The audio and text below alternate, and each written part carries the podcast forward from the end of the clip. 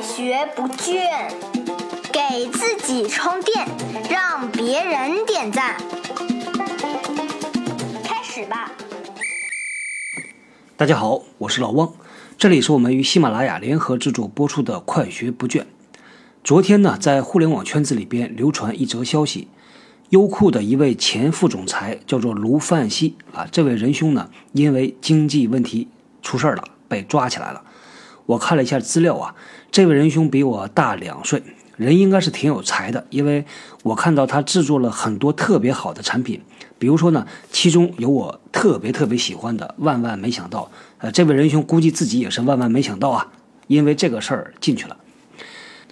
听到这个消息啊，还真挺唏嘘的。大过年的嘛，马上就三十了，人被抓进去，家里人要怎么想，怎么过这个年呢？这些年以来，一直在听到企业高管出事儿的消息，所以今天呢，就和大家来聊一聊这些容易出事儿的高管。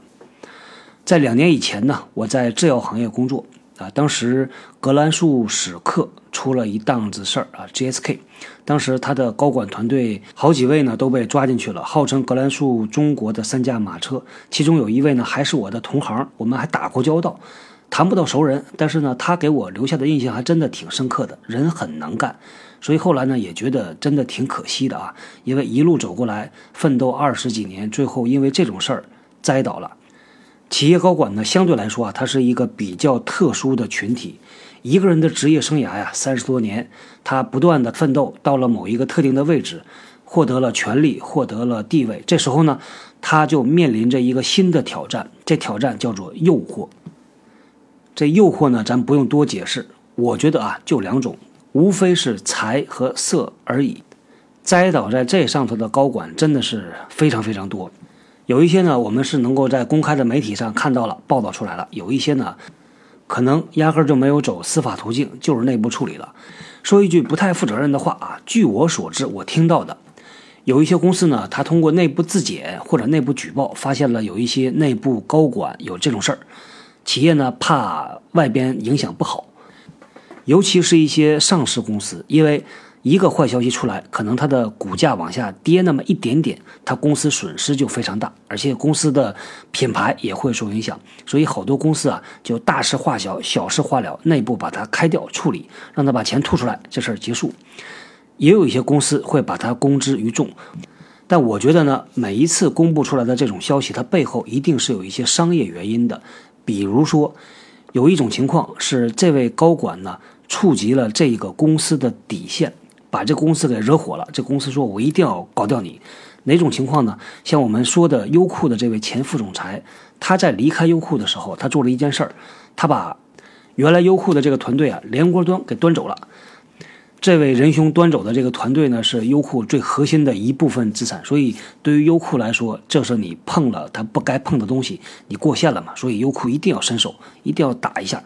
那还有一种情况呢，就是公司把这个高管推出来。进入法律程序，是因为公司要向公众表态说，我们对于这种腐败是绝对严惩不贷的，我们内部的机制还是很好的啊，等等吧。所以我看啊，很多事情啊，它背后都是有这种商业目的、商业逻辑在支撑的。我之前呢也在琢磨啊，什么样特点的高管以及什么样特点的企业容易在这个事儿上跌跟头。我们先来说企业的高管。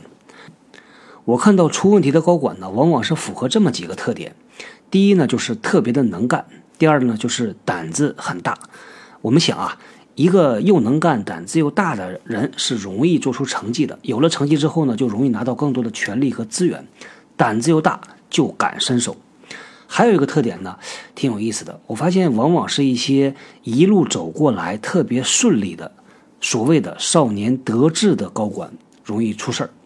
啊，这三个方面呢不见得准确啊，也许还有其他的方面啊，这是我的个人判断吧。那再来说企业类型，我看到呢有这么几种类型的企业容易出问题。第一种呢叫做垄断型企业啊，这咱不说它。第二种叫高利润公司，第三种呢叫做新公司，快速成长的公司。我想来特别的说一下这第三种公司。当一个公司快速成长的时候啊，它就会遇到所谓的成长的烦恼。就像小朋友在长个儿的时候，到了某一个特定年龄段啊，他的骨头的成长速度会超过他肌肉的成长速度。有的小朋友呢，晚上睡觉会疼醒的，因为他肌肉被拉伤，拉得很疼。对于企业来说也是一样，当一个企业就像韭菜一样的疯长，今年是五百人，明年是三千人，这个对于企业内部的管理是一个非常非常大的挑战。所以企业内部呢，可能就是到处都是窟窿，到处都是漏洞。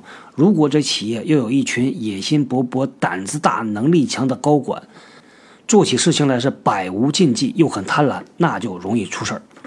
我们如果现在看这么多的行业啊，哪个行业比较符合这特点呢？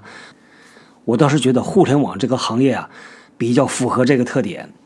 这事儿啊，要提高警惕，因为我在以往的节目里呢，也一直在说我的观点。我是特别特别看好我们中国互联网的发展以及它的前景的。这么好的一个行业，这么好的一个前景，千万不要因为这样的事情摔跟头。因为对于一个快速成长的企业来说啊。高管对于这个公司来说是起到非常非常大的作用的。如果他们出事儿了，可能这个公司就垮了。所以我特别不希望看到一个特别好的行业、特别好的公司因为这样的事情半路死掉。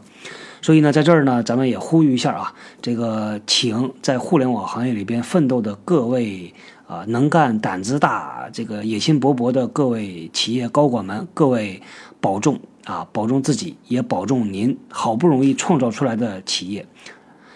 好，那咱们的感慨发完了，马上就要过年了。我们在二月六号和二月二十七号呢，我们为大家准备了两道小菜，大家感兴趣可以在我们的人呐微信公众号里边静候我们的两道小菜推出，也希望您喜欢。同时呢，也想听听您的意见和看法。好，那咱们今天呢就聊到这儿，我们后天继续聊，拜拜。我是小汪，搜索关键字“人呐”，找到老汪的新浪微博和微信公众号，看更多的内容。